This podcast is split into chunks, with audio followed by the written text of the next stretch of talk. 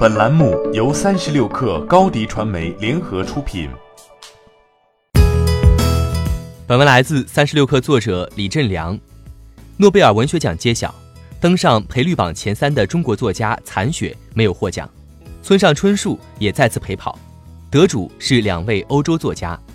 瑞典文学院宣布，将二零一八年诺贝尔文学奖分别授予波兰作家奥尔加·托科祖克。二零一九年，诺奖授予奥地利作家彼得·汉德克。托克祖克是诺贝尔文学奖历史上第十六位女性得主。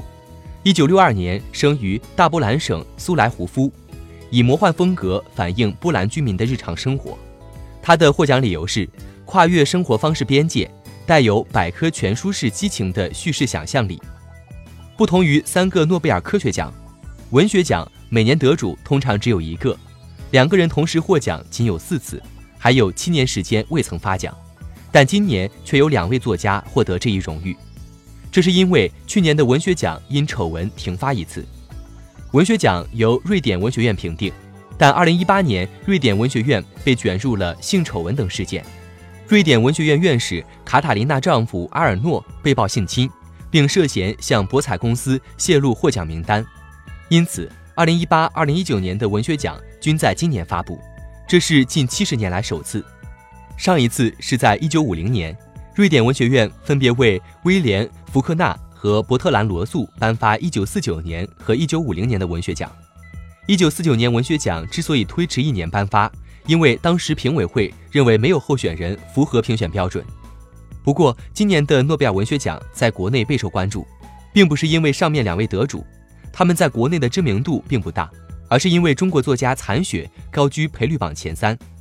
二零一九年诺奖入围名单中，中国作家残雪、余华、杨炼、北岛、阎连科均榜上有名，其中残雪在博彩公司开出的赔率榜中也位居前列，一度进入赔率榜前三，位居村上春树之前。村上春树陪跑是一个老话题，他近年来也是诺奖热门榜常客。今年在赔率榜上高居第四，村上春树不仅作品质量较高，也颇受大众欢迎。仅《挪威的森林》在日本就卖出一千多万本，简体字版在中国销售逾八百万册。